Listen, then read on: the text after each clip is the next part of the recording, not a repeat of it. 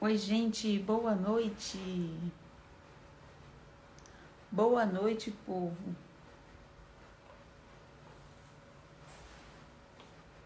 Boa noite.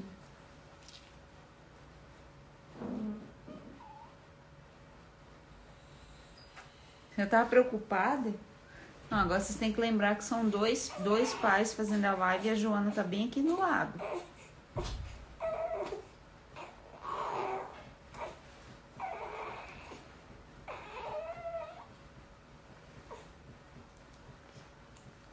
Esperar um pouquinho vocês entrar.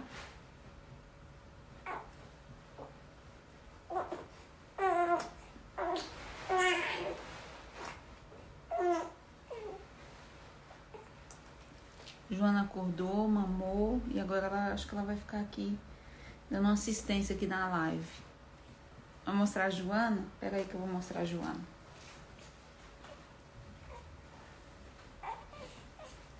Vou mostrar a Joana. Aí, ó, Joana. Joana não quer ser mostrada, não. Joana quer, Joana quer dormir. Oi, gente. Joana quer dormir.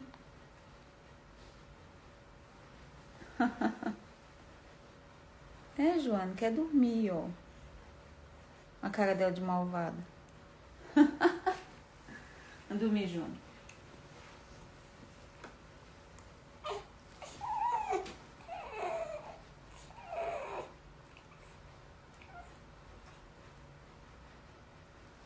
Prontinho. Eu já vou chamar meu convidado, né, gente?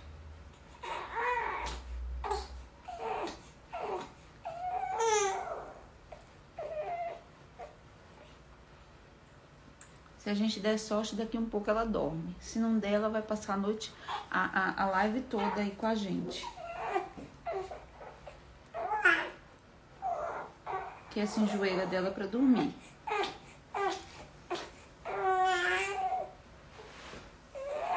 Vem. Ô,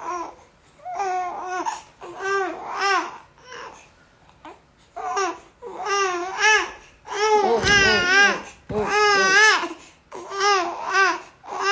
Vou dar mamar pra ela aqui, né?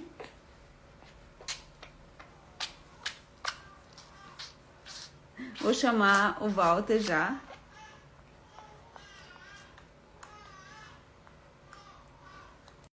Chamar ele.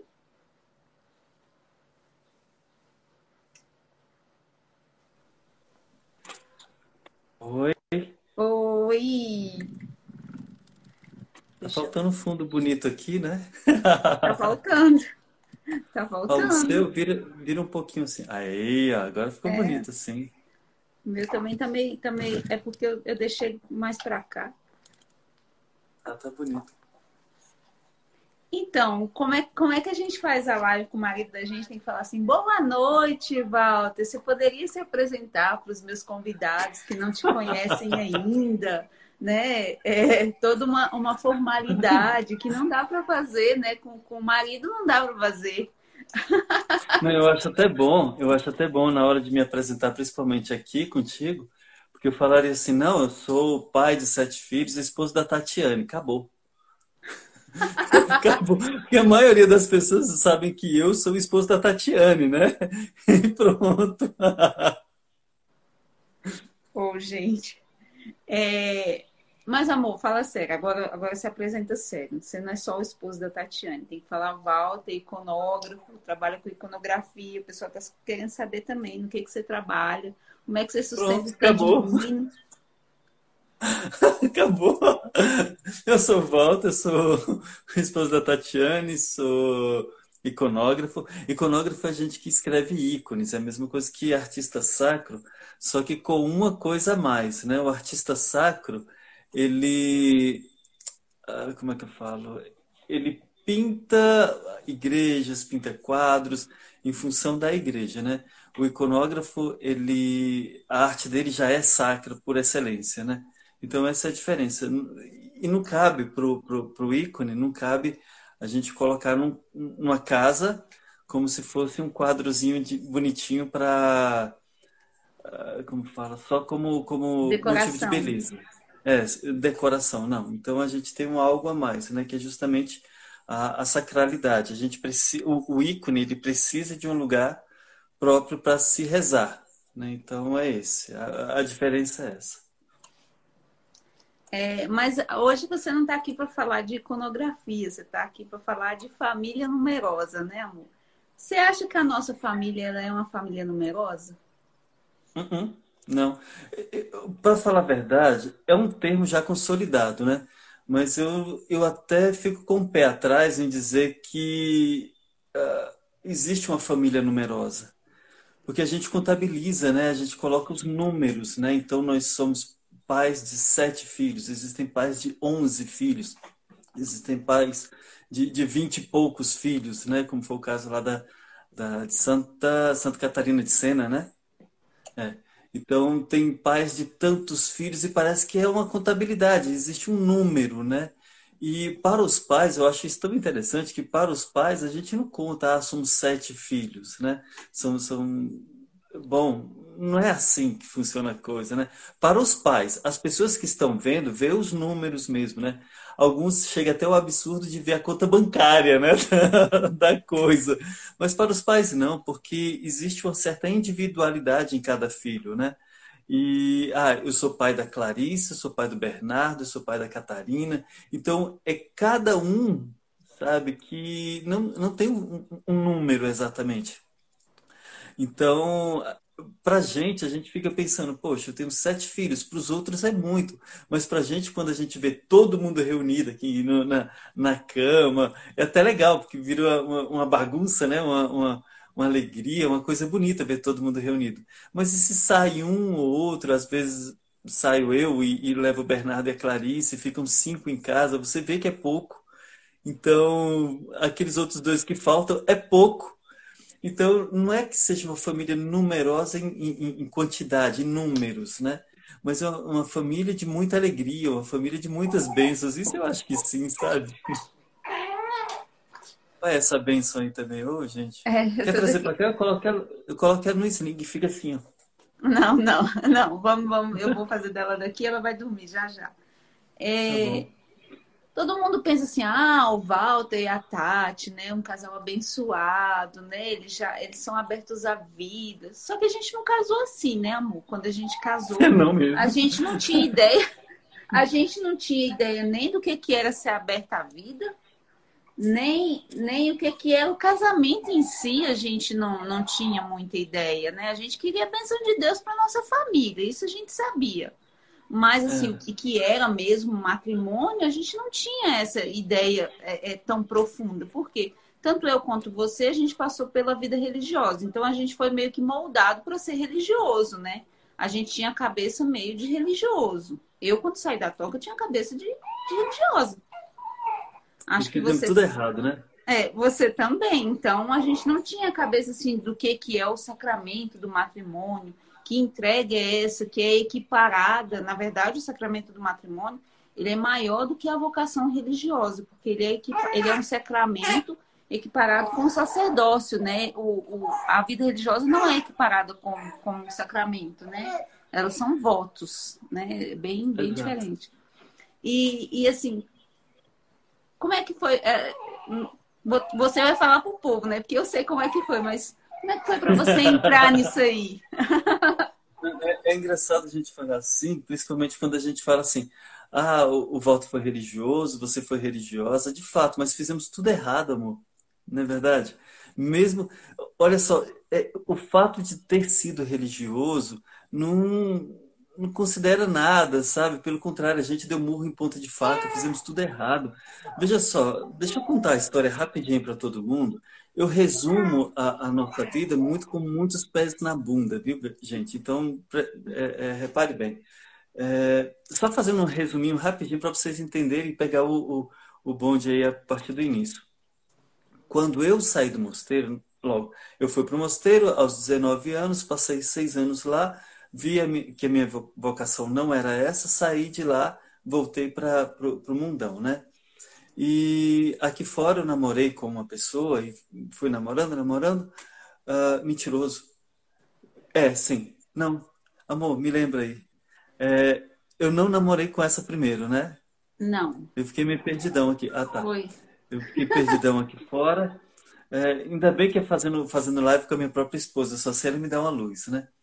E a Tati, ela namorava com meu irmão nessa época, né? Na época que eu estava no mosteiro, ela namorava com meu irmão. Namorou pouco tempo, eu acho que uns meses, não foi, amor? Foi pouco dois tempo. meses, dois meses. Dois meses, aí eu nem sabia tanto. Então, o povo lá de, da, da, da nossa rua dizia que eu peguei a baba, né? Meu irmão beijou, beijou, tá bom, e eu peguei a baba. Mas, enfim, é, bobo foi ele, aí o, o, que perdeu, né? Não, ele tá bem casado também. Mas, enfim, é, depois que eu saí, conheci a Tati, que estava já se despedindo lá do, do, do namoro do meu irmão. Eu perguntei ao meu irmão, e aí, ainda vai rolar alguma coisa? Ele disse que não, não, não, não rola não. Então, é minha vez, né? Então, aí a gente foi se conhecendo, namoramos. Namoramos pouco tempo, três meses, eu acho. Três foi, meses. Três é. Esse, esse, namoro foi muito rápido e eu que levei o pé na bunda da Tati. Não sei nem como, até hoje não tem explicação nenhuma. É, eu levei um pé na bunda e ela que se foi, se mandou para toca. Passou três anos lá na toca, uai. E foi por telefone. Foi... Gente, foi por telefone. Ele estava no Maranhão, eu estava em Brasília. Ele foi fazer uma exposição de ícones lá no Maranhão. E eu peguei numa ligação, ele ligando para mim todo feliz, né, dizendo que ia terminar e que em breve ele voltava. E eu peguei e falei para ele assim, ó, se você vai voltar para Brasília pra, por minha causa, você não precisa voltar não, que eu que a gente está terminando, que eu não vou ficar aqui não. É. E, e aí foi isso. E aí você falou, tá bom. E ele desligou o telefone, nunca mais a gente se falou e fui embora para toca. Pois é, desse jeito. Olha só como são as coisas, né? Mas só que aí aqui fora eu continuei levando minha vida normalmente, namorei com uma pessoa que já estávamos já pensando em casamento, meses uh, de namoro, eu acho que alguns algum tempo, meses nada, foi quase três anos de namoro e e aí três ou quatro, não foram três, sim, quase três anos de namoro. E aí uh, eu que levei um pé na bunda dela e isso a Tati já estava voltando, a gente ainda passou um ano sem se ver, a Tati resolveu namorar com outro rapaz também, o Cilada, né, amor? Lá que você contou aí no, no story. Quem não tá viu, vejo. Quem não viu, é, vejo. Tá... Destaque Cilada. É, tá aí nos destaques. E aí não deu certo com ele. E aí eu levo um pé na bunda, a Tati dá um pé na bunda do outro. E numa quarta-feira de cinzas, de do que ano, amor? Que você que é bom 2007. Isso. Pronto, a gente se reencontra e aí eu, todo serelepe pimpão, né? Pergunto pra Tati, é, o que, que você vai fazer? Ela, nada, então vamos, vamos dar uma volta, né? A gente sempre namorava andando, né? Andando lá por Ceilândia. E aí foi que a gente começou a namorar novamente. Só que nesse período de namoro, gente, a gente não guardava castidade de coisa nenhuma, não, viu? A gente não era santinho, não. Então é isso que eu falei. A gente fez é, é, muitos pontos errados, principalmente hoje o testemunho que nós damos conta com essa nossa nossa nossos Nosso erros erro. passados, né? Porque isso também vale, principalmente porque o que a gente já sabe hoje vale as experiências negativas que nós tivemos a, atrás. Então por isso que a Tati consegue dar, dar, dar conselhos daquilo que ela viveu, sabe? Então fica muito mais fácil para ela, para as mulheres aí que pedem conselho. Ah, eu não, não sou isso, ah, eu, eu, não, não guardo a castidade. A Tati já tem a resposta porque ela vivia isso também.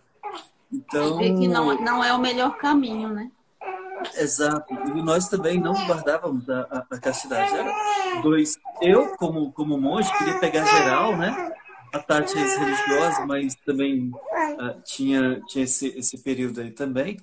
Eu acho que no fundo, no fundo, fui eu que fiquei provocando demais a Tati. E aí uh, nós noivamos. E aí, no noivado, a Tati engravida. Uh, eu engravido a Tati, dizer assim, né? Porque não, não foi pelo dom do Espírito Santo, né, amor? Então, e já que nós estávamos noivos, vamos apressar isso, então vamos casar logo. E aí ela aceitou, então a gente casou também. E aí a gente começa a entender uh, como é que seria essa dinâmica de ter filhos, né? Porque a Clarice, para a gente, foi praticamente a Clarice que me fez pai, na verdade, a, a Tatiane, que me fez pai. A Clarice foi me moldando um pouco mais como ser menos egoísta, a partir da, da, da, Clarice, né? Uma coisa que eu ficava com muito medo era que a Clarice fosse parecida comigo. Eu sempre tive esse medo, sabe? Fisicamente, na personalidade, tá aí, gente, o que, que aconteceu, né? Clarice é muito parecida comigo, tanto a personalidade quanto fisicamente também. E isso já foi me, me, me moldando para esse tipo de, de, de pai que eu seria, né? Só que ela foi a primeira. Depois a gente foi começando a entender um pouco mais sobre o, a, o que diz a igreja e nós entramos no, nos métodos naturais, né, No, é, fazer o mas, mob, sim. Mas até então é, eu, tinha uma, eu tinha uma cabeça muito, muito fechada. O Walter ele tinha a cabeça bem mais aberta do que eu, assim, para a questão de, de, de casamento, de ser pai, né? Essa, essa questão de, de um compromisso mesmo com a vida. É, eu não tinha tanto. Meu negócio era, não vou ter, eu não vou me encher de filho, eu não vou ter esse tanto de filho porque a igreja não vai criar os filhos para mim. Ninguém vai ficar acordando aí de noite poder criar essas crianças e o Papa não vai pagar minhas contas. Era desse jeitinho que eu pensava. Então, assim, é, era difícil para mim essa questão de pensar em método natural. É... Tanto é que eu não aceitei quando a gente fez o curso de noivo, teve uma palestra sobre método natural. Eu virei a cara e falei assim: é nunca que eu vou usar isso aí, é nunca. E assim, Walter não tocava nesse ponto porque meio que respeitava, né, a mim. E a gente Era um seguiu. respeito, amor. Agora, agora deixa eu falar uma coisa. Era um respeito, mas me doía muito, sabe? Agora vou, vou, vou, fazer uma DR aqui, gente, meio que online. um BO aqui, meio depois que online. De uma, uma DR depois de 13 anos, vai. É. Gente, porque o que me doía era justamente o fato de. Eu trabalhava, trabalhava nessa época na rádio, não era, amor? Não, ainda e não. E eu tinha muito. Uh, eu creio que sim, porque é já com o Bernardo que a gente tentou o método. Ai. Então, eu já trabalhava na rádio e eu tive muito contato com a Lenise, Lenise Garcia, com aquela doutora minha, minha doida, que eu amo aquela mulher, a Marli. E, e, eu já tinha contato com essa galera, né? E eles sempre falavam a respeito do, do abortivo, que, o, que os métodos uh, contraceptivos, principalmente a pílula anticoncepcional, era abortiva. E aquele negócio ficava me doendo, me doendo, me doendo. E era eu que financiava o, o, os remédios para Tati. Então era eu que financiava o aborto da minha própria esposa, ou melhor, dos meus filhos que a, que a minha esposa estava gerando. Esse negócio me perturbou de um modo, um modo muito grande, que aí, para mim, dentro de mim mesmo, foi me amolecendo. Eu conversava um pouco mais. A gente lá na, na rádio ia para as passeatas lá, né, é, é, em favor da vida. A gente tinha que, que uh, cobrir esses, esses eventos e eu estava lá também, segurando a bandeirinha e tal, mas aquele negócio me machucava bastante. Agora sim, amor, pode falar, o DR já foi falado. Pois é, mas eu não aceitava, eu falava de jeito nenhum que eu vou parar de tomar remédio, porque senão vou me encher de filha. Eu tive a Clarice, para mim foi muito traumático a primeira, a primeira filha. Hoje. Oh, Gente, em geral, quando a Tati está fazendo lives, eu quem fico com ela. Aí agora, nesse momento, sabe, aí fica meio, meio, meio difícil.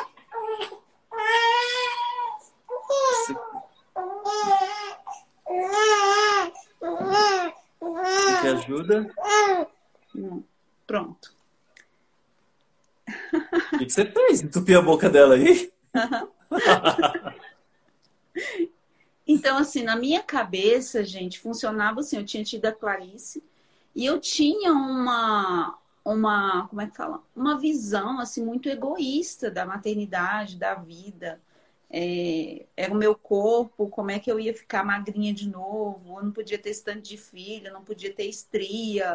É, é, e fora a questão de como é que eu, como é que eu vou dormir, como é que eu vou viajar, como é que, né, como é que a gente vai ter uma, lua, uma, uma, segunda, terceira lua de mel, como é que a gente vai ter uma casa bonita, se a gente fosse encher de filho. Então eu tinha essa mentalidade aí, por isso que muitas vezes é, é, é é mais fácil para mim compreender a mentalidade de certas pessoas porque eu vim de, desse lugar. Eu vim desse lugar. Foi aí que, eu, que a pílula começou a fazer mal para mim, no sentido de libido, é, é, é, depressão, dor de cabeça. Então foi juntando e um dia eu lendo a, a bula, eu me liguei que aquilo estava fazendo mal. Então, fazer o quê? Então, vamos atrás daquela médica lá que falava dos tal dos métodos naturais.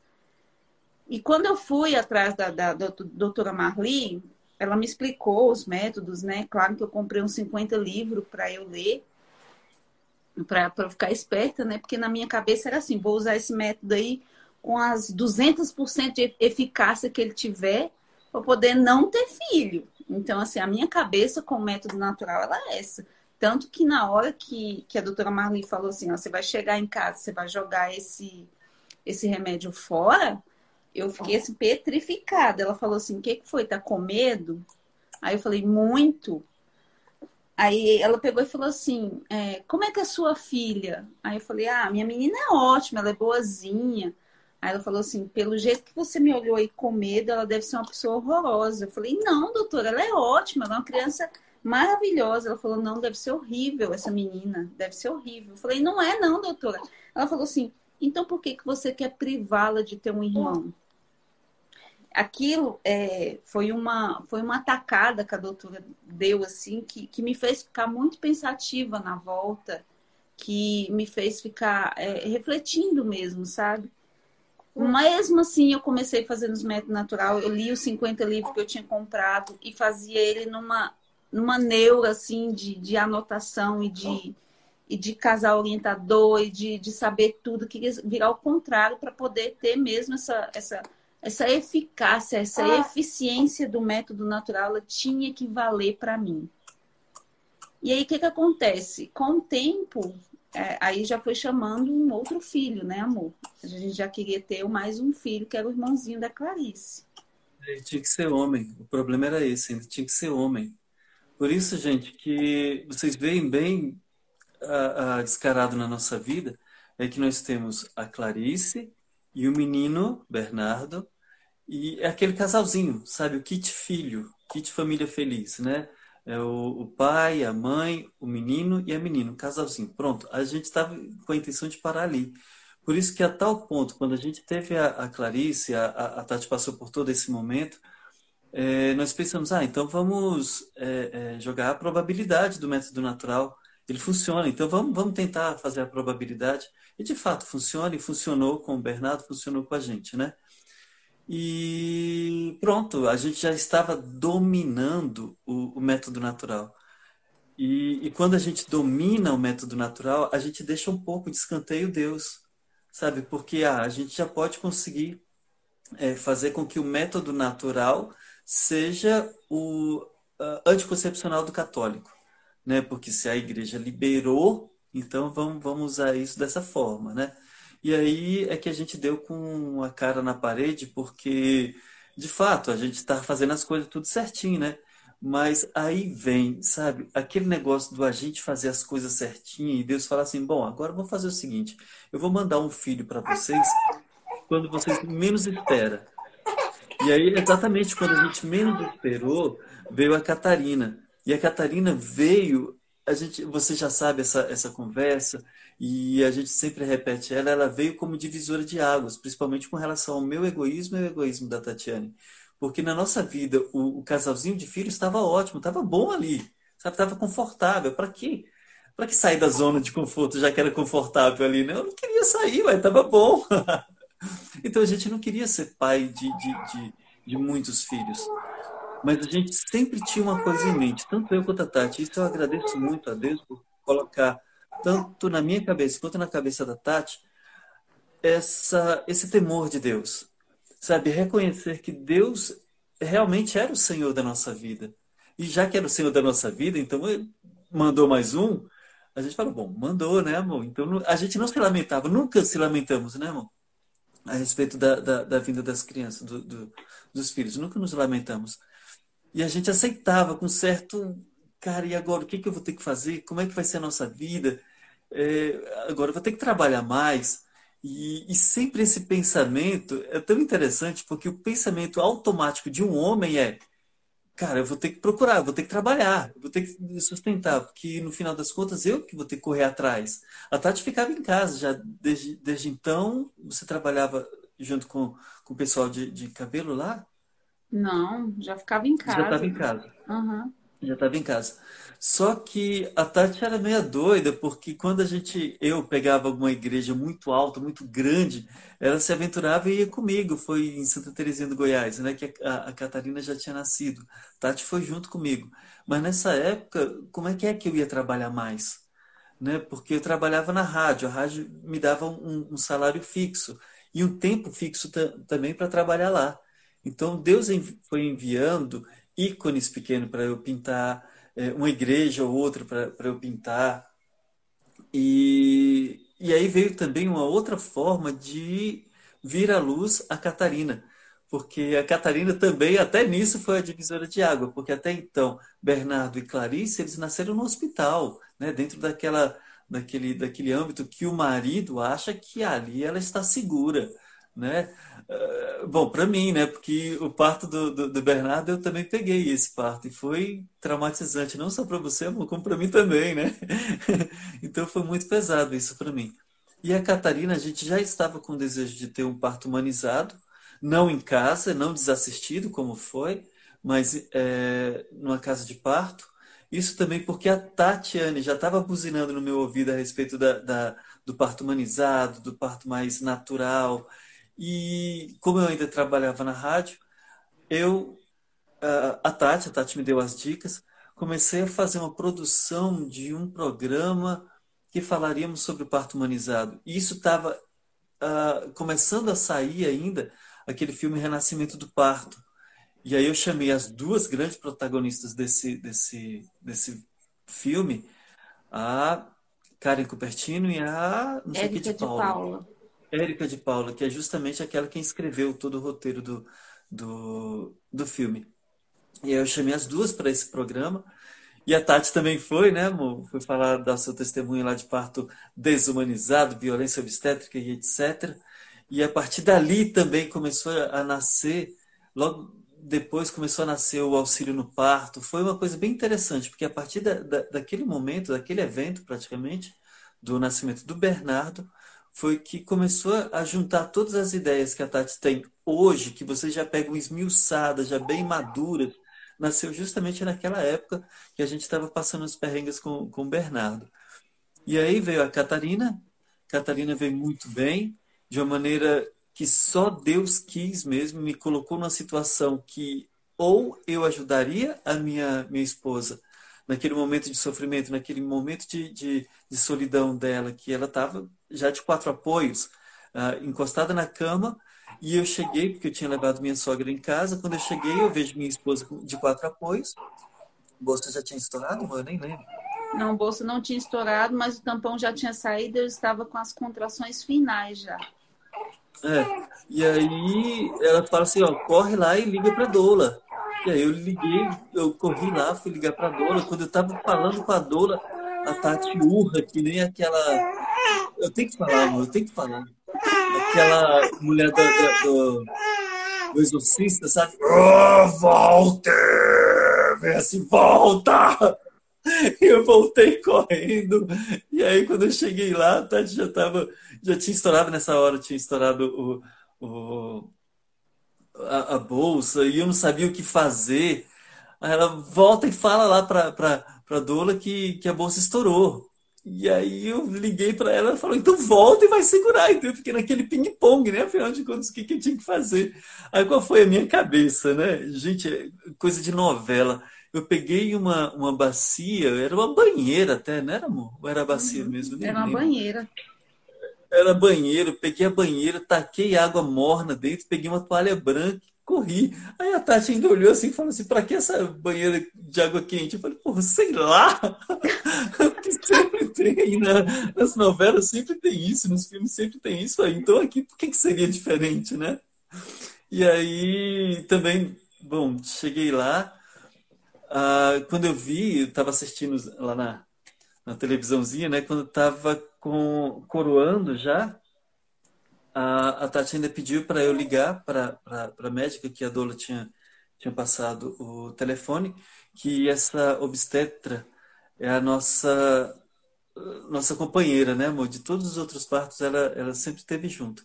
Então, desde o do, do, telefone, ela falou: então volta lá agora, para o seu fi sua filha e depois você volta e a gente fala o que, que deveria fazer.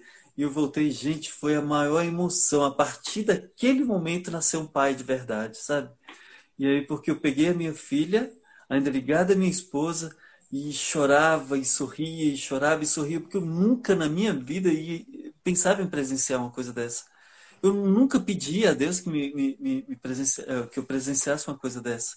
E quando eu via a minha filha, que nasceu da minha esposa, que eu vi, sabe, gente, eu pegava, abraçava, beijava, não estava nem aí para as coisas lá que, que, que tinha pra no, vermes, no rosto.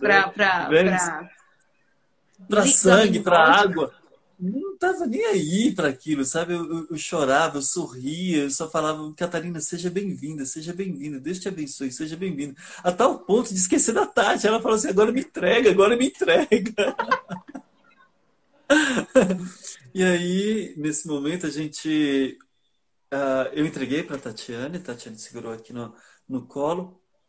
Agasalhei a Tati, a bebê eu ainda não sabia cortar cordão umbilical. Todo mundo fala isso, né? Poxa, você fez o parto e aí cortou o cordão? Falei, não. Ah, então não fez nada. Poxa, não é assim, sabe? não era assim. E aí, é, o mais bonito foi que a gente deixou tudo cuidadinho por conta do filme O Renascimento do Parto, que já ensinava, já dava esses, esses primeiros passos na, na, na no parto, parto humanizado, parto em casa, em outro lugar, e a Tati também. Foi uma, uma como é que eu falo? É, essa, eu e a Tati estavam tão ligados, tão ligados, que a Tati, no meio do parto, a Tati falava o que, que eu deveria fazer e eu fazia. Nesse dia não teve, teve uma laceração mínima, não foi, amor? Foi, teve uma laceração grau 1, que é uma, é uma laceração só na mucosa, né? Que ela cicatriza sozinha. Então, assim, eu tive episiotomia no segundo parto, mas aí no terceiro só tive essa laceração. E nos outros eu não tive mais nada. Pronto. E aí, nessa, nessa hora, a gente, por fim, né? Depois que já tinha feito o trabalho todo, aí eu ligo para obstetra, ela fala assim, não, agora pode chamar o SAMU, que já tinha feito mesmo, né? A, a, a coisa toda, a Tati já estava agasalhada, o bebê já estava no colo da Tati, já próximo a mamar. Mas o bendito cordão eu não cortei. A placenta já tinha nascido, já estava junto com a Tati também. E o bendito cordão eu não cortei. Então a gente chamou o SAMU somente para cortar o cordão. E aí eles fizeram, tinha que fazer um procedimento, porque era próprio deles mesmos, que pegaram a, eu e a Tati levamos, levaram lá para o hospital para fazer as avaliações, somente isso. E até o, o, os paramédicos lá ainda brincaram um pouco com a gente, dizendo assim, pô, e aí, o que vocês querem que a gente faça? Que limpe a casa, que lave as louças? Que já estava tudo bem feito, né? Então não tinha nada que se preocupar. E eu achei uma coisa bonita de um dos paramédicos, foi aquele que tirou a foto com a, com a Catarina no, no colo. Ele falou muito obrigado, agradecendo para mim e a Tati, né? Muito obrigado por nos chamar, porque a gente só atende. Você lembra disso, amor? Só uhum. tem de é, acidente, morte, gente passando mal, e agora vocês estão devolvendo a vida para a gente. Então, muito obrigado. Eles agradeceram tanto, viraram até um pouco nossos amigos.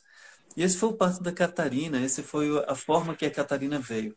A gente gostou tanto que para os próximos, aí já veio a abertura à vida, que a gente já tinha essa, essa noção de que não era eu não, não, não dominava o método natural. O método natural era somente para espaçamento, então eu não posso dominar o método natural. É ao meu bel prazer, né? A ponto de escolher o, o, o sexo, a ponto de jogar nessas nessas probabilidades do sexo, mas deixar com que Deus tenha essa liberdade na vida da gente também. E se ele quiser enviar mais um, envia, enviou. Enviou a, a Bárbara nessa mesma forma, né? E dessa mesma forma, já como Deus tinha, tinha colocado essa experiência magnífica de ter um, um parto uh, em casa, Bárbara também veio no, em casa, mas dessa vez nasceu no banheiro, né? A gente até brinca com ela que, que a Bárbara nasceu no banheiro. E depois veio Bárbara, Laura, Joana, a, a Tereza. Tereza. também antes. Então vieram todos de parto natural, vieram todos de uma, de uma maneira bem boa, a ponto da gente falar assim, Deus, é você quem toma conta da nossa vida. E se vier, agora eu brinco daquele jeito, né, amor? O que é um peido para quem tá cagado, né? A gente já tem sete filhos. se vier mais um, poxa, estamos abertos. É... Porque a abertura à vida, gente, a gente tem que entender é que mesmo quem tem dois filhos e deseja ter um terceiro e o terceiro não vem, ele está aberto à vida. A abertura à vida não é só quem tem sete, dez, doze, 14, 15. Não. Até quem não tem filhos, mas deseja tanto, deseja tanto, deseja tanto, de uma maneira natural, né? Nada de FIV, nada de, de outros métodos artificiais para você ter um filho. Mas, porque isso, gente, a gente mostra essa forma de, eu não sei se fala de ser senhor da vida. Sabe, quando a gente pega uns artifícios e, e, e usa isso, não deixa de ser um certo egoísmo, porque a gente quer dominar até a natureza a ponto de favorecer a nós, por isso a gente faz o, o a, a, fertilização in vitro. E, de, e, se Deus não quiser? E se Deus não quiser te mandar? E aí, você vai ter que usar de artifícios para isso? Não, isso não é, não é tão certo, não. E aí, tem pessoas que não têm condições de, de ter filhos e mesmo assim deseja, deseja, e faz novena, né, amor, da, da, da Santa Giana, e não consegue, é porque, bom, você tem uma outra, uma outra, um outro dom, talvez. Uma, uma e é o dom missão, daquele né? gerar, exato, aquele dom, aquela missão de gerar um filho de modo que nem eu e nem a Tati conseguimos que é gerar ainda no coração. Eu e a Tati temos esse desejo, né, amor, de adotar pelo menos um ou outro. Mas uh, tem pessoas que têm esse, esse, esse dom, essa missão, esse desejo imenso que gera esses filhos dentro do coração e brota, né, e, e, e, e transborda e se encarna já em outros outros filhos de outros e ele só traz para dentro da, da, da, sua casa porque já tinha gerado no coração, né? Então, isso é ser aberto, aberto à vida. E, e não. E aí eu, eu, volto naquele ponto inicial, né? E não contabilizar os filhos para dizer assim: ah, minha família é numerosa. Sua família é sua família. Acabou, é aquilo que Deus te deu. E nem isso encerra aí. Porque nós temos sete filhos, por enquanto. Né? Não encerrou aí. É, e, e também falar, né, amor, assim, que nós nunca tivemos segurança para ter as crianças, né? A Catarina. a Catarina veio no momento em que a gente tinha mudado dos fundos da casa da minha sogra e a gente já pagava um aluguel que era quase o salário do Walter. Não é. sobrava quase nada para pagar a luz, água.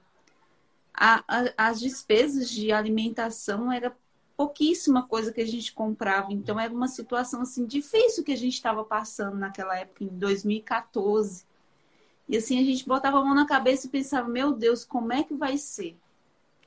E assim a gente ainda era muito medroso, né, amor? Tanto eu quanto você. Eu principalmente. Pesava a mão na cabeça assim, falava, meu Deus, e agora?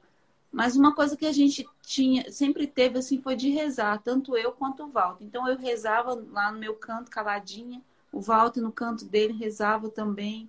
E a gente sempre ficava muito calado diante das situações, né? Esperando o que, que é que ia acontecer. Não murmurando que a situação estava ruim, embora a gente estivesse muito preocupados.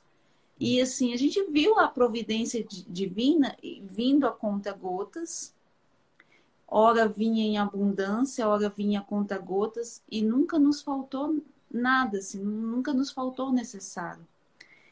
E assim, a nossa confiança ela foi aumentando diante dessas, dessas situações que foram acontecendo. Tanto é que quando o Walter brinca hoje o que, que é um peido para quem está cagado, é porque, de certa forma, a gente já viveu tanto essa questão de um dia tem, outro dia não tem, um dia Deus manda, Deus está olhando por nós, a gente já viveu tanto essa questão do, do busca trabalho, trabalha mais, Deus manda o trabalho. É, e, e a gente viu a providência acontecendo na nossa vida que hoje a gente já não sente mais esse medo que antes, às vezes no terceiro, no quarto a gente sentiu. No quinto ainda você sentiu, não foi, amor? Com a Laurinha você Sim. ainda sentiu.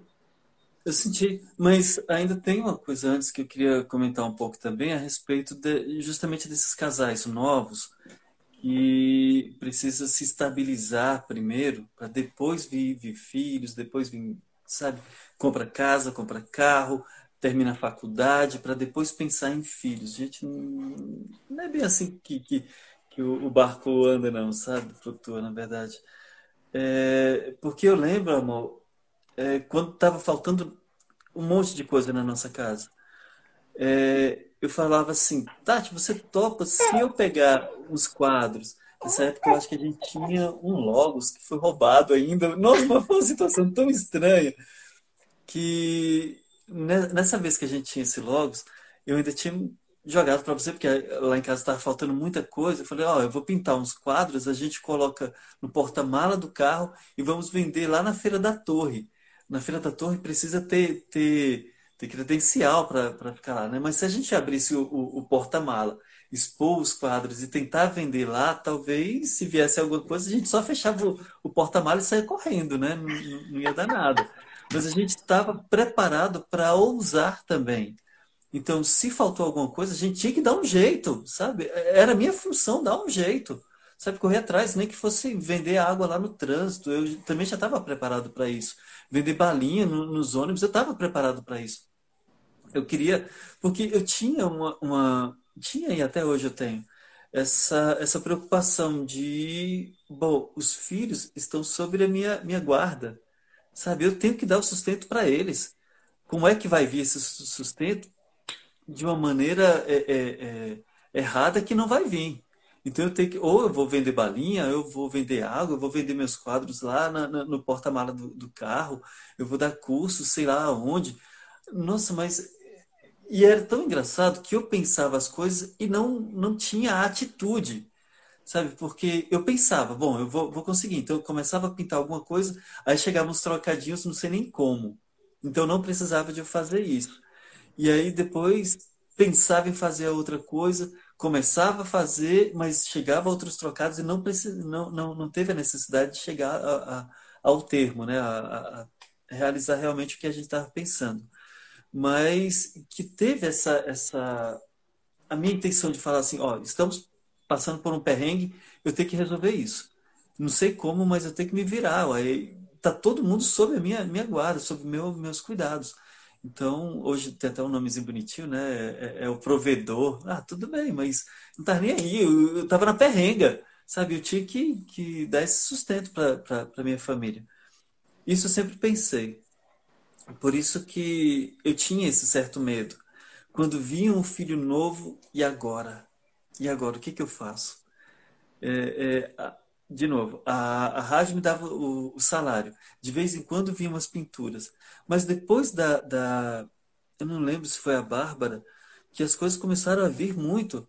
Tinha muitas igrejas para pintar, muitas, muitos, muitos ícones para pintar também. Coisas, gente, que vocês imaginem o seguinte: iconografia, é, alguns anos atrás, quase ninguém conhecia. Sabe, então, quando, quando eu cheguei, tudo isso era mato. Falar assim, né? Tudo isso era mato. Então, eu que ajudei a, a, a carpia, a, a, iconografia, que hoje vocês conhecem tanto, isso, no fundo, no fundo, tem um, um, um quê do Walter. O Walter, ele tem um, um certo nome na iconografia do Brasil por conta disso, porque eu continuei fazendo a mesma coisa. Deus realmente me, me abençoou com o dom a tal ponto de falar assim, ó, não deixa, persevera. Foi daí que, que vieram muitos ícones para pintar, vieram igrejas para pintar e a gente foi se sustentando. Saímos do, do aluguel, vimos aqui para essa casinha. Mas se sustentava, gente... se sustentava de que modo, né, amor? Você saía é, meio-dia para é, 11 horas de casa, ia trabalhar na rádio, é. trabalhava até às sete, das sete corria para pintar à noite e pintava até uhum. uma, duas da manhã. Chegava em Sim. casa às três da manhã. Então, assim, é claro que é, o que vem com, com mais filhos vem também uma carga de vocês têm que trabalhar. Responsabilidade e, muito é, maior. Responsabilidade e o sacrificar-se pelos filhos. Quantas uhum. vezes, amor, você lembra a gente pintando a, a, a Santíssima Trindade lá no Silvano? E dormindo nos bancos da igreja de noite. Ah, é? várias, várias vezes. Nossa, e, gente, era, era samambaia, no final de samambaia a gente ouvia tiro, ouvia gente batendo nas portas, aquele uivozinho do, do vento, uh, isso duas, três horas da manhã a gente dentro da igreja. E sempre tinha aquele negócio, né? As almas vão para a igreja para rezar, e a gente estava lá atrapalhando as almas, né? E, de fato, a gente já passou por várias, várias, várias coisas. Pintava uh, igrejas, ia dormir, recentemente ainda, alguns anos atrás, dormimos na sacristia, lá no, é. no Guará. É, no Guará. É, a, gente já tinha, a gente já tinha cinco filhos já. Era, e dormia na sacristia, no chão, gente, não era em banco bonitinho, não, era no chão da sacristia, no banco da igreja, no meio da nave. É, outras vezes. Ah, é, é umas é. coisas meio complicado. Eu lembro também quando a gente pintava aqueles painéis grandes para o colégio católica, que a gente dormiu, literalmente dormimos no chão. É, só tinha só um, um, um tapetezinho lá e de gente, TNT. É, tá, era, era um frio de junho e a gente se cobriu com TNT. É, então, e um assim, agarradinho no outro para que o outro não passasse frio. E eu falei, puxa, não dá isso, eu não quero isso para minha minha esposa, eu não quero isso para os meus filhos. Então, mas eu não podia fazer nada, porque até então era, era só isso. Então eu comecei a, a apelar realmente para Deus. Eu pedia muito a Deus para tirar a gente dessa situação, né? E que essas, essas privações fez com que a gente também se aproximasse muito mais. Porque aquilo que eu mais sofria, ou seja, na, na em pintar uma igreja, a Tati estava perto, a Tati via o sacrifício, né? Então, putz, gente, qual é, agora eu vejo, né? Qual é a mulher que vendo seu marido se sacrificar por ela? Poxa, não vai dar valor nesse cara? Sabe, da mesma forma o homem, sabe, o homem que, que, que vê a mulher se sacrificar todo, todas as noites, todos os dias, pela sua família e por si também, cara, qual é o homem que não vai olhar para a mulher e falar assim, mulher até massa, eu te amo e vamos fazer alguma coisa assim juntos também. Uai, existe um, um, respeito, uma admiração mútua, justamente por conta dessa, desse sacrifício, por conta desse doar-se, né? Por conta desse complementar. O homem realmente se complementa na mulher. Puxa, amor, eu te amo. eu vejo agora o tanto que, que, que a gente sofreu para. A gente tá. A casinha tá, tá apertando cada vez mais mas a gente ainda tem muito ainda o que viver, muito ainda o que, o que morrer diariamente para a gente conquistar um outro espaçozinho maior e etc, etc, né? É, é, são, são coisas que vêm com, com os filhos, né? É, eu me lembro muito que, assim, é, esses sofrimentos, assim, da gente trabalhar fora, da gente viajar, levar criança pequena para casa de padre, a gente viajava, levava filho pequeno para casa de padre. Então, os, é, gente, a Catarina, padres... ela dormia na, na Capela do Santíssimo, porque a igreja que a gente ia pintar era tão quente, tão quente, tão quente, que fora não dava. Então, dentro do, da Capela do Santíssimo tinha ar-condicionado dessa igreja, né? E aí a gente colava, colocava a Catarina, armava o bebê conforto, não, era, era, era um cercadinho, um cercadinho. né? Era um cercadinho dentro da Capela do Santíssimo e ligava o ar-condicionado e deixava ela lá enquanto a gente ia trabalhar, tanto eu quanto a Tati. E, e era trabalhar muito, assim, porque a gente só tinha, às vezes, o fim de semana para trabalhar. É. E aí, é, às vezes, a gente, a gente trabalhava, tipo, sábado, dava três, quatro da manhã, a gente estava trabalhando de sábado para domingo, porque no domingo tinha missa, a gente não podia trabalhar durante o dia, então a gente tinha que trabalhar à noite. E eu lembro de tantas vezes naqueles andames de 9 metros de altura, quando eu começava a pescar, assim, ó. Eu começava a pescar e você olhava para mim assim e falava, amor, desce, que é perigoso você ficar aí com sono do jeito que você tá. E aí eu tinha que descer e, e, e acabava indo dormir no banco da igreja e o Walter é. continuava trabalhando, porque, enfim, ele sempre trabalhava muito mais que eu. Então, às vezes eu acordava às seis da manhã, ele ainda estava lá do mesmo jeito, lá com o mesmo pincel fazendo os traços. Então, assim, não tem como, como ele falou, não tem como é, eu, como esposa dele, não admirar né, esse trabalho perseverante, esse, esse morrer por nós. Eu me lembro uma vez que a gente trabalhou tanto no teto de uma igreja, o padre invocou que ele queria que a gente fizesse um teto que não estava na programação, não foi, amor? Não estava na programação e ele queria que a gente fizesse o teto de uma igreja E o Walter olhou para mim e falou assim: se você estiver comigo, eu vou topar. Aí eu peguei e liguei para minha irmã, eu lembro, fica com os meninos três dias para mim, que a gente vai, vai, vai dar conta de um teto aqui e a gente vai ganhar um dinheiro e, e para ajudar em casa. Ela, tá bom, eu fico. E a gente virou noites trabalhando, e eu lembro de um dia o Walter andando e, e mancando, assim, era três da manhã, e, e, a gente morto de cansado, assim, nesse dia. E eu olhava ele caminhando na minha frente, assim, e eu falava, gente, como é que eu não, não, não amo um homem desse? Como é que eu não vou amar um homem desse, né? Que, que se sacrifica tanto, assim, por nós.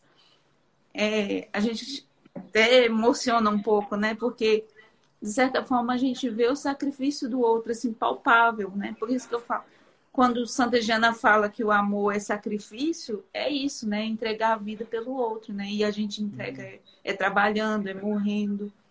E não só nisso, não só nessa questão de, de prover, mas quantas vezes, é, além de trabalhar fora, é, o Walter já se sacrificou aqui dentro de casa para, por exemplo, aliviar as minhas dores no puerpério, aliviar o meu cansaço, é, segurando o bebê no colo por horas e horas para que eu pudesse descansar um pouco. Ah, mas isso a gente faz com carinho imenso, mano. É à toa que, que gente, tem, tem esses, essa, essa parte aí do puerpério, essa parte depois da, da, da, do parto, eu faço com carinho tão grande, porque aí lá e vem, né? É, é a coisa. É ela quem pariu minha filha, sabe? É, é aquele amor que eu e a Tati fizemos que se fez carne sabe? Então, e eu ajudei a, a, a, a receber essa, essa criança. Uai, eu sei do, do, do, cansaço que você tem, eu sei do, do da, da, da, força que você teve que, que, que fazer naquele momento. Então, nesse momento é um momento de mimo mesmo, sabe? Então, eu trago a comida aqui com as florzinhas, né? De vez em quando eu coloco as florzinhas uh, ah, para trazer um pouco de alegria, alegria também. Eu acho até engraçado porque as crianças também querem. com florzinha também, então eu vou ter lá, preparar o, o, o, o, almoço, a janta, o lanche deles com, com florzinha. Esse é um, um, um modo que, que vale a pena a gente fazer uh, por aquela pessoa que a gente ama. Sabe, a Tati tem uma, uma, uma frasezinha que, uma frase não, uma tomada de consciência que eu também levo muito em consideração. Porque o objeto de amor, primeiro, de um casal, não é os filhos. Ah, o filho é o amor da minha vida. Ah, pelos meus filhos eu morro. Sabe, aqui em casa não. Tudo bem que os filhos a gente também vai morrer pelos filhos.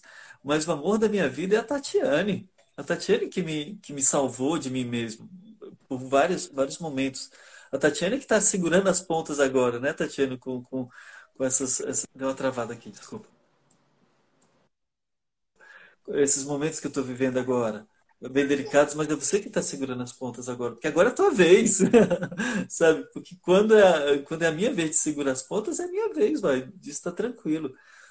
Então, a gente está passando uns momentos aqui meio, meio, meio delicados aqui em casa, e que a Tati tem que segurar os sete filhos mais o esposo, mais a saúde mental do esposo. Então, eu acho que até eu mesmo quero fazer alguma coisa para ver se apressa logo. Hoje, hoje, principalmente, você viu isso, né, Mona? Já que é, que é para apressar, vamos logo apressar, vamos fazer logo esse tratamento para ver se a gente se apressa. E é ela quem está segurando. Então, enquanto eu caio, ela segura o barco. Enquanto a vez dela cair, a gente segura. Mas a gente sempre tem uma coisa em comum, que tanto eu quanto a Tati, a gente pede muito a Deus que não derrube os dois juntos. A gente sempre fala mas, isso, né? É, mas que se a Tati cai, eu tenho que segurar. Sabe? Segura realmente. Teve aquela vez, né, amor, que, que a maioria das pessoas aqui de casa adoeceu. Só. Eu acho que só a Catarina que não adoeceu. O restante, todos, todos adoeceram. E aí, primeiro a Tati adoeceu, depois na hora que eu adoeci, a Tati já estava melhor. E aí só a Catarina que não, adoeceu. Foi ótimo essa, essa, essa vez. Então, até nesses, nesses pontos, a gente vê o braço amoroso de Deus na nossa vida, sabe? Até no que eu estou passando hoje, às vezes me dá uma irritabilidade imensa. E aí eu, eu tenho que falar, poxa, mas meus filhos não, não têm culpa, a Tati não tem culpa, o culpado, eu também não tenho culpa. então, não, não, posso culpar ninguém, eu só tenho que receber até mesmo os males, até mesmo para que, de certa forma, eu, eu, eu seja purificado.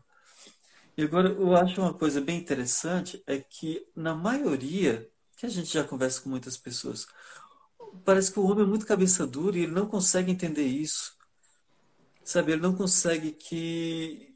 Cara, se ele ceder na, na, naquela.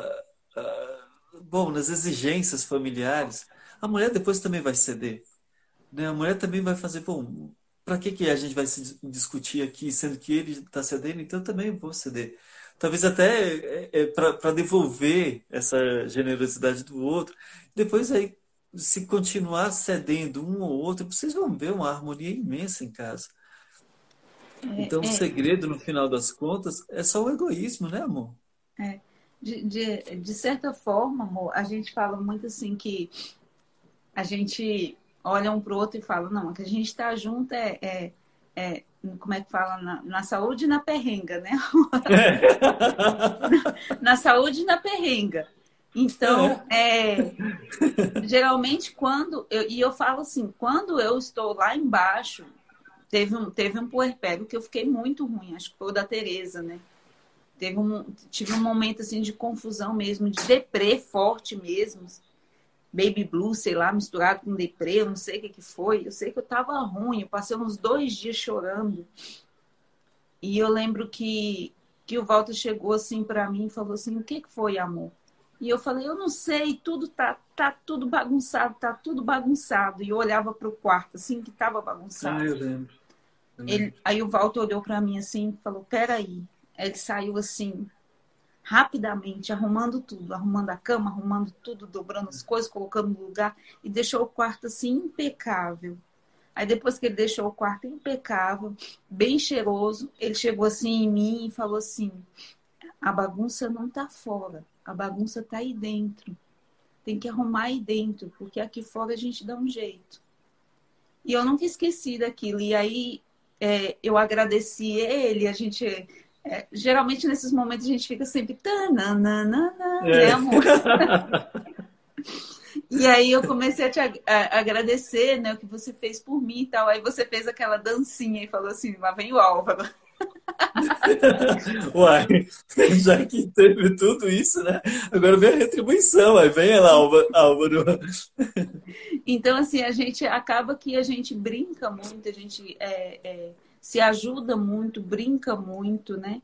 É, esses dias mesmo, por causa de, de, de, conturbações, assim, a gente acabou se estranhando e horas depois. Foi, essa, essa tem que contar, amor. Essa tem que contar. Até, até, o, até pro padre Rômulo eu contei. Não, a doutora Patrícia também ficou sabendo. Pois é, por conta dessa, dessa doença que eu, tô, que eu adquiri, adquiri nada, já vem desenvolvendo há tanto tempo, né, amor? Até uhum. que, que veio agora. E, e é normal dessa doença eu ficar irritado demais e ao mesmo tempo ficar desligado, assim, eu tô irritado, mando todo mundo para aquele lugar e ficar assim, ó, de boa, tô tranquilo. Eu sei que numa dessa, a Tati ficou tão irritada, tão irritada, tão irritada, tanto ela perdeu a consciência de que eu estava doente, quanto eu também. E aí a Tati falou assim: Eu quero que você saia dessa casa agora. Eu falei: Eu não, eu vou ficar aqui em casa. Mentira, que eu quero ver, mentira. Uma cara de pau, não foi assim, é, é, é, bobo assim, não, risonho, não. Eu tava muito sério, é mentira, mentira daqui. Eu quero ver, fechei aqui a cara, mentira que eu quero saber, oh, que eu quero ver. Aí, tá doido? Eu, ah, eu não tô é nem aí, não foi amor, eu não tô é nem aí. E eu sei que a gente se estranhou, a Tati ficou com uma raiva danada e foi dormir no, no sofá. E eu quero saber, eu acho que tem alguma coisa errada. Eu comecei a eu pensar. Fui, eu fui rezar o texto, eu lembro, eu vou rezar o texto, porque se eu não rezar o texto, eu vou matar o Walter. Eu vou matar o Walter, eu não posso voar no pescoço dele, então eu tenho que rezar o texto. Deitei no sofá aqui e fui rezar o texto. Rezei o texto e pedi a senhora, mãe dele, falei assim, olha, dona Irã, a senhora tem que me ajudar agora, porque agora eu não dou conta do filho da senhora, não, a senhora dá um jeito. E aí foi que depois, eh, já era uma da manhã, o Walter chega em mim e me pedindo perdão e dizendo por que, que tinha agido daquela forma. E aí a gente se reconciliou e ficou um pedindo desculpa pro outro e passamos a noite quase um pedindo desculpa pro outro. Até e o dia assim... seguinte a gente ainda tava. A Tati, tem uma, uma, palavrinha que eu achei tão legal que você inventou, é ressaca. Ressaca moral. É. E aí eu fiquei, e aí eu fiquei com ressaca moral, né? Briguei com ele, esqueci que ele que ele está em tratamento, que não está bem e que é, é, é, normal acontecer essas coisas. Na hora eu me esqueci tanto porque ele fez de tanto para me deixar, né, irritada. E e assim acaba que é, é uma nova fase que a gente está passando, né? Assim, de, uhum. de, dificuldades, tanto você quanto eu, e a gente está se ajustando nessa nova fase. É, mas nem nisso a gente, a gente vê isso como algo ruim. Sabe, é uma fase que nós estamos passando, sim, vamos passar nós dois juntos. O que eu acho muito bom na Tati é que ela fala ou repete aquilo que eu, que eu também falo, ó, tamo junto. Tamo junto nesse momento, né? E, e é isso, aí. Tamo junto. Já que tem, tem que passar, vamos passar nós dois juntos, não é só eu, não, né, amor? É. Eu e a Tati, gente, eu e a Tati, nós temos um trato. Vou ter que falar isso para vocês. É uma coisa entre eu e a Tati, mas não, não, tem problema nenhum. Só, só 500 pessoas para saber, né, amor? De, é. de 200, ou melhor, de 20 mil meu e, e 30 mil meu seu, só 500, só 500 pessoas. Não é, nada. É, é, tranquilo. Ninguém vai, vai sair espalhando, não. Mas eu e a Tati temos uma, um trato de que quem morrer primeiro vai passar o resto da vida em, vivo, né, literalmente, o resto da vida, rezando pelo outro para sair do purgatório, ou então rezando pelo outro. Né? Oferecendo outro que, missa todo dia. Oferecendo missa. Então, esse já é um trato, tanto meu quanto da Tati. Então, por isso que já fica aliviado também, sabe? Se eu morrer, eu já, eu já, sei que eu vou ter, ter missa. Ainda mais com o Padre Rômulo. Cadê? O Padre Rômulo tá aí, Padre? Qualquer coisinha você pega essa junto com a gente, vamos rezar missa pra gente, um dos dois que morrerem. Então, assim, mas assim, é, mesmo com as dificuldades que a gente é, já passou e tem passado, tanto de doença como de de privação, provação, cansaço. É... Hoje a gente, a gente, mesmo assim, a gente vê como Deus foi bom, como Deus é bom conosco, nos dando os filhos que nos deu, né, amor? Os meninos tá. tão compreensivos, os meninos que. É. Os meninos tem hora que parece mais é, parece adulto, assim, que eles é, compreende o que parece que tá, tá compreende o que acontece, compreende que hoje mesmo eu falei, crianças, fala embaixo que o papai está na consulta, e os meninos falando baixinho. A gente vê assim como Deus é bom. E, e, graças a esses filhos que a gente tem coragem de, de se superar, né, amor? De, de, é. de ir em frente, de enfrentar o que tem que enfrentar. Eu acho muito interessante, tanto a, a Clarice com seus 11 anos, né, quase 12 já, e o Bernardo com 7, ele, se a gente, se a gente fala, ó, a gente não está muito bem, a mamãe não está bem de saúde, o papai não está bem de saúde. É, eles colaboram ainda. O que, que eu posso fazer para ajudar? Né? Então, ou um vai, vai lavar as louças, o outro quer, quer trazer o, o, o, almoço, o café da manhã aqui na cama, né? Eu preparo lá e não, deixa eu, deixa eu. Eles sorteiam entre si quem é a, a vez de quem trazer a, o café da manhã, ou então o remédio. Então, uma coisa interessante. Isso é que eu, que eu acho legal também, a gente, uh, não digo conviver, mas mostrar essa convivência é, dos filhos com relação às dificuldades da casa. Sabe? Porque é interessante que nossos filhos também não davam é, é, é, birra em supermercado para querer esse ou aquele, aquele uh, objeto lá do, do, do, mercado, né? aquele doce, brinquedo, enfim. Eles não davam birra porque a gente sempre falou para eles que o nosso dinheiro é para isso, o nosso dinheiro é para aquilo, então é só para esse momento. Então eles iam a passeio até o supermercado, a gente colocava dentro do carrinho de compra, né? Mas dentro do, do, do supermercado. E lá eles não tinham direito e nem pensavam. Eu acho que nunca, nunca nenhum deles. Deixa eu ver. É, nunca. Pedir, eles não são de pedir alguma coisa. Jogar no chão, ah, daquele show assim, nenhum deles. Porque eles sabem, eles já, já, já veem como é que é a nossa rotina aqui em casa. Então, o nosso dinheiro é para as compras? É, então vamos fazer a compra e pegar aquele dinheiro e comprar aquelas coisas.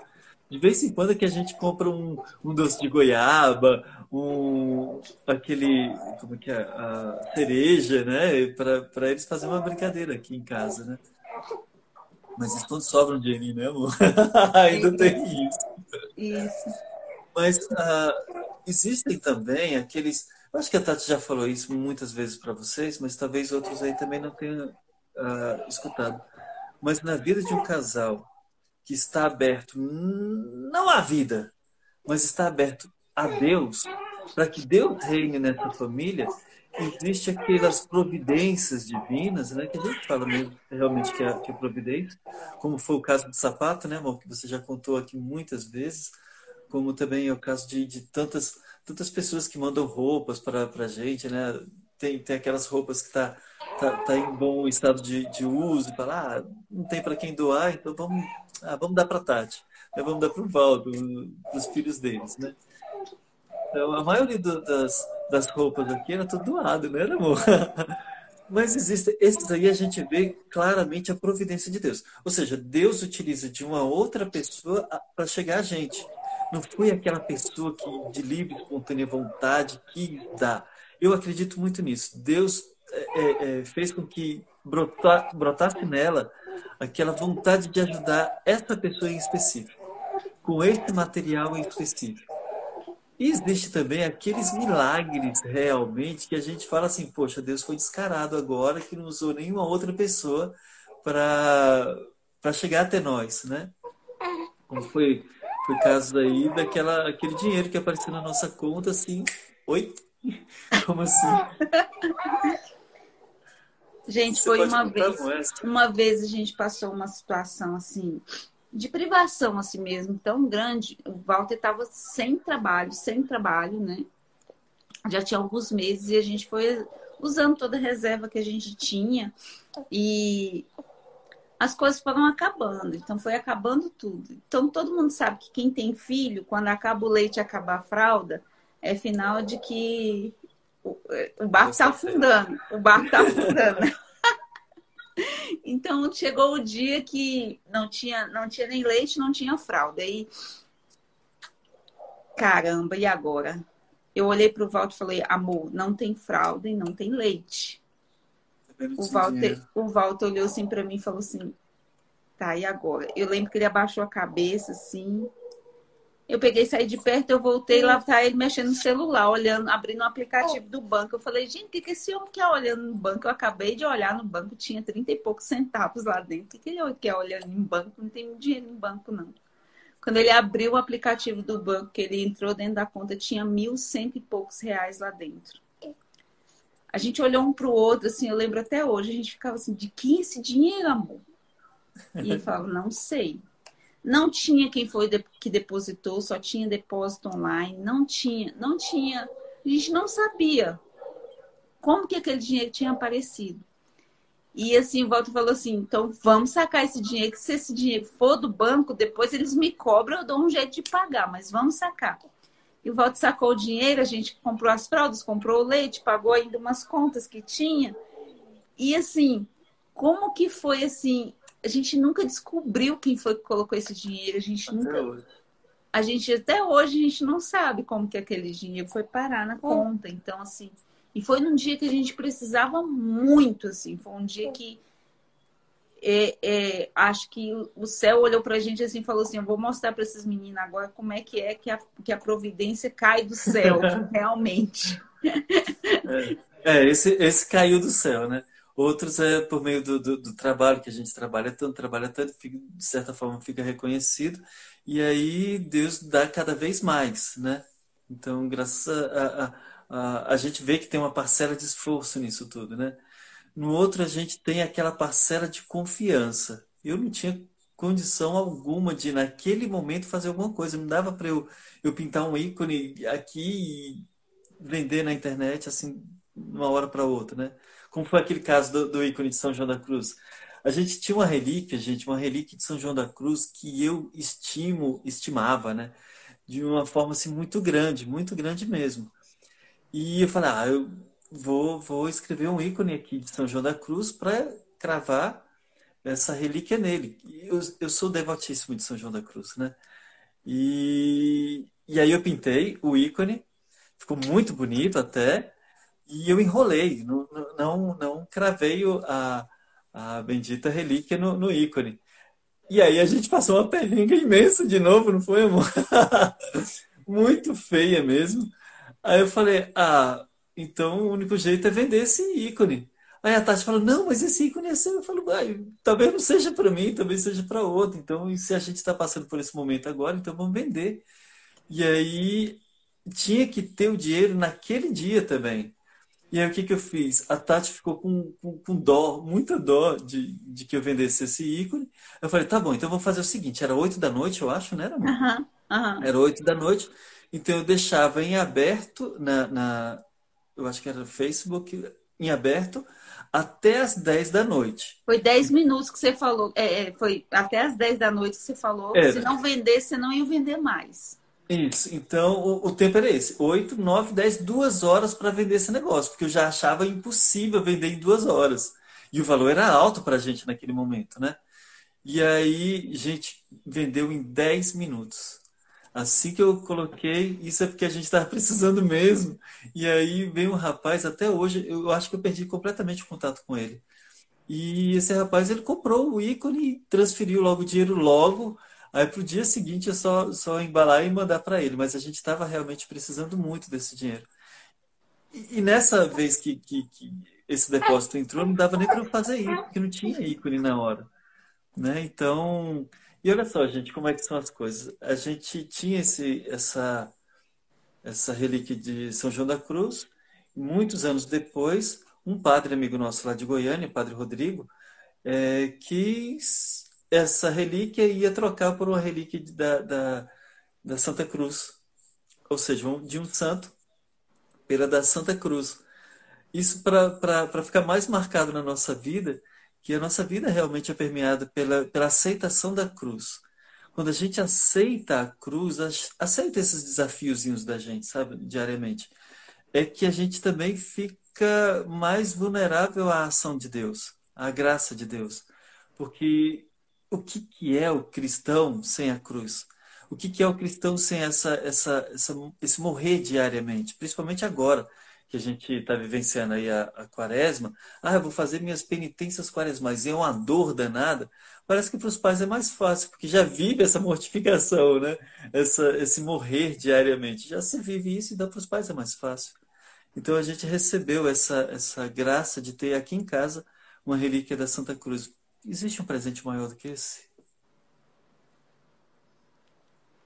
Pois é. Amor, eu tô com medo do, do Instagram derrubar a nossa live, ó, que já vai adiantar. Ah, rapaz, você já é bambambam. Bam, bam. Eu acho que não derruba mais, não. então, assim, é, tudo é, pra gente, a gente foi aceitando os filhos e fala, nossa, como é que vocês dão conta? Na verdade, é um por vez, né, amor? Como a gente fala, não vieram os sete todos de uma vez. A gente sempre vai se, se adaptando. Inclusive, quando chegou a Joana, é, a Joana chegou, os primeiros dias, quando a gente foi se arrumar para ir para a missa com as crianças, tudo, teve um dia que a gente fez uma bagunça danada, foi mais de uma hora e meia para se arrumar, não foi, amor? A gente olhou um pro outro e falou assim: Uai, amor, parece que agora é muito, né? Aí você olhou para mim assim e falou: Não, acho que é só adaptação, vamos esperar um pouco. Aí, é. aí quando foi da outra vez, a gente se arrumou de novo e já foi mais rápido. Aí, aí você olhou para mim e falou assim: "Não te falei que era a sua adaptação aí, ó. Já pegamos, já pegamos o ritmo de novo aí, ó. Já, já, já, ela já, já entrou na família, agora já, já pegamos o ritmo, já daqui é. um pouco a gente já não acha muito mais. Então, a gente, ah. Então a gente acaba que é, hoje se dá conta de sete, porque na verdade deu conta de um, deu conta de dois, deu conta de três. Então é, é, é, como se fosse uma contração de parto, que cada vez vai ficando mais pesada, cada vez mais forte, né? Então, os filhos também, cada vez vai vindo um, vai vindo outro, vai vindo outro, de certa forma você vai, como eu falo muito, a gente vai enrijecendo a carcaça, o lombo vai ficando mais duro, né? É, é, o esqueleto vai aprumando e, e a gente vai se entregando mais e ficando até mesmo mais esperto para viver esses momentos, né, amor? É, às vezes tem criança chorando, tem fralda para trocar, a gente olha assim e fala um por vez, quem, quem vai ser os, os, os mais importantes, quem são as prioridades, vamos fazendo e vamos, e vamos se, se virando, sabe? A gente vai se virando né, nos momentos da vida. E ainda é bom lembrar que os nossos filhos não, são, não têm todos a mesma idade. Né? Eu acho que é bom a gente falar o óbvio, né? Então, a Clarice tem 11. 11 anos já sabe cuidar da mais nova, ela já sabe trocar uma fralda, ela já sabe é, é, fazer o arroz, ela já sabe fritar ovo, como ela mesma falou, né? Ela já faz bolo, ela já sabe dar banho, ela já troca fralda, já troca a, a roupa. Então, quem é que te ajuda, Tati? A Clarice, é o Bernardo. O Bernardo também já, já limpa a casa, já lava as louças, já, já, já dá banho nas meninas, coisa que eu mesmo não gosto que ele faça ele quase agora ele quase não faz, mas ele toma banho sozinho, ele lava o banheiro do jeito dele, depois a gente faz uns reparos lá, né, amor? Mas ele, ele lava o banheiro, ou molha o banheiro, e depois a gente termina de lavar, né? Mas ele me ajuda a, a cortar grama, ele limpa lá o cantinho da raca. Vixe, não é mesmo, amor? Tira o lixo. Esquecemos da raca, a gente tem sete filhos, mais uma cachorra ainda. não tem nada que fazer, gente. A gente vai e adota uma cachorra também, mas enfim.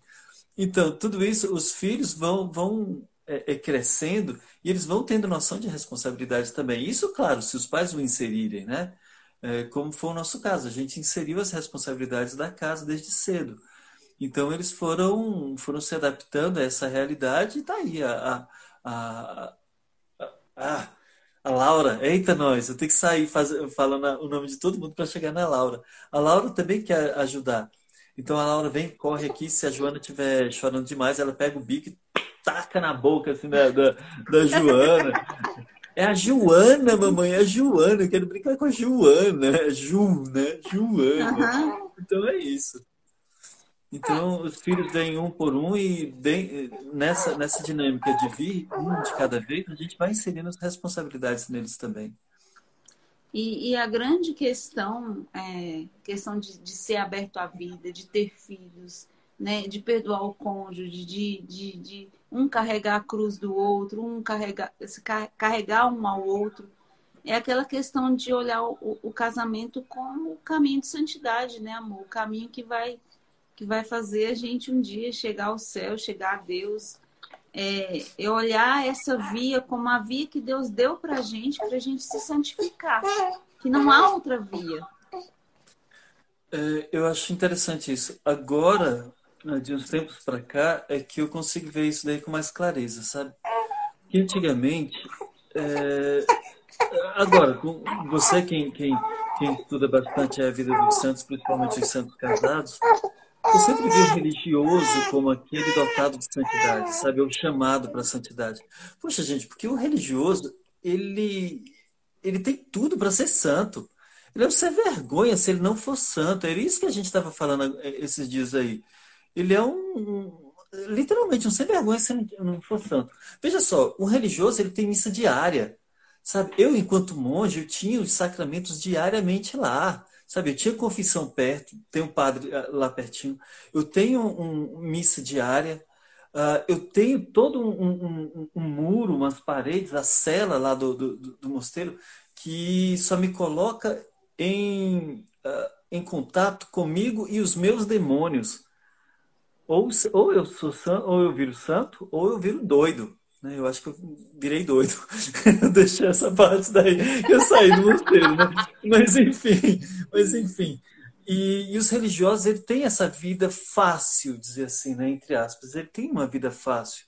Eles, eles querem encontrar alguma, alguma dificuldade. Agora eu falo isso, gente, porque já fui da, da, da máfia também, sabe? Então, para nós, uh, leigos, Saibam vocês, gente, agora eu e a Tati que participamos disso, a gente considera a vida religiosa muito mais intensa do que os próprios religiosos. Isso por quê? Porque a gente sai, deixa o, o, o nosso localzinho de, de, de, comodismo aqui de casa, porque ah, os religiosos têm a, a missa lá diariamente perto deles. Uns não, né? Mas a maioria sim. E aí o que, que o, o, o leigo faz? Ele tem que se arrumar para sair de casa. A missa dele, o milagre, esse milagre da missa que acontece lá na igreja, para o leigo começa já em casa, a partir daquela memória de, de falar assim: ah, eu tenho que me arrumar para ir para a missa. Se eu tenho que arrumar, eu vou pegar a melhor roupa para encontrar com o meu amado que está lá na, na, na, na igreja.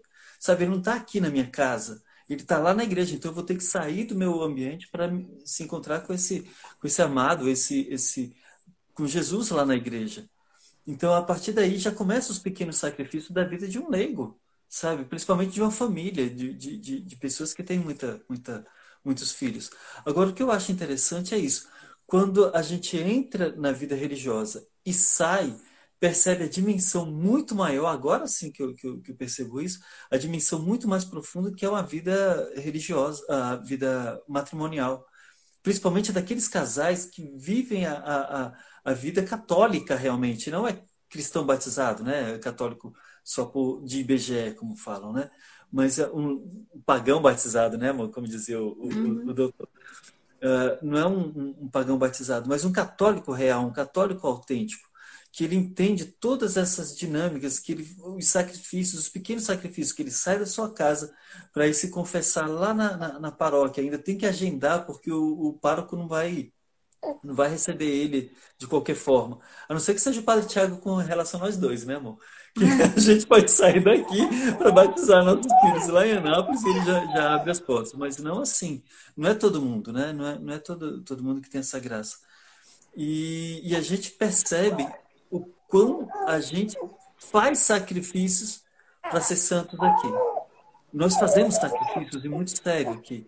Os religiosos, eles fazem sacrifícios, mas eles estão sem vergonha se não forem, sabe? E se não derem esse testemunho real, sabe? Aí vem um sem vergonha, agora deixa eu lavar a, a, a roupa suja aqui. Aí vem um sem vergonha e fala assim: ah, você faz desconto nos seus ícones para o seminarista? Ah, você é desganado, cara! Tem que fazer desconto para o seminarista, não, ai. Eu tenho sete bocas para cuidar aqui, né? Para alimentar. Mas, enfim, é bom a gente pensar nesses nossos sacrifícios também. E a partir desses pequenos sacrifícios que a gente faz para ir para a missa, para se confessar, para batizar nossos filhos, e até mesmo colocar e inserir eles dentro dessa família de filhos de Deus, já são passos para a nossa santidade. Sabe, se a gente começar a pensar nesses pequenos gestos diários que nós fazemos em sacrifício, para se encontrar Jesus, a gente percebe também que dentro de casa a gente pode fazer grandes sacrifícios, como é o caso de acordar três horas da manhã e trocar uma fralda de uma criança em função de Jesus. Porque ele me chamou para essa condição. Sabe, amor, agora eu vou te confessar uma coisa. Eu sou muito feliz em ter casado contigo. Sabe, sou muito feliz em, em, em ser teu marido, sou muito feliz em, em, Eu me sinto realizado. Eu não sou um, um, um religioso frustrado. Eu sou um pai realizado, sabe? Eu sou um marido realizado por ter você como esposa, por ter meus filhos, esses filhos que Deus me deu. Sabe, a maior realização foi nesse plano matrimonial, assim, nessa, nessa família que eu construí, ainda ser chamado para ser iconógrafo. Sabe? Então é uma graça muito grande que Deus me deu. E eu sou muito feliz. Muito feliz mesmo. Te falo assim com todo o coração. Então, gente, depois, depois dessa partilha aí, eu não preciso nem, nem falar mais muita coisa, né? Gente, já estou aqui no quarto. Qualquer coisinha a gente faz o segundo round aqui. Bobo. É... Então, assim, é, é só para saber que existem lutas, existem alegrias, é, existe cansaço, mas existe uma, uma felicidade que ela é real, que ela é, que ela, que ela ela transpassa assim todas as dificuldades, né? É, o amor que a gente sente assim mesmo na, no, nas tristezas, nos vacilos, nos é, perrengues, nos perrengues é, a felicidade ela, ela está acima disso, né? Porque a gente vê é, a graça de Deus mesmo na nossa vida, no nosso casamento. A gente vê a misericórdia de Deus, né? É, dando esses filhos para a gente educar, que às vezes a gente mesmo fala, meu Deus, será que eu estou fazendo a coisa certa?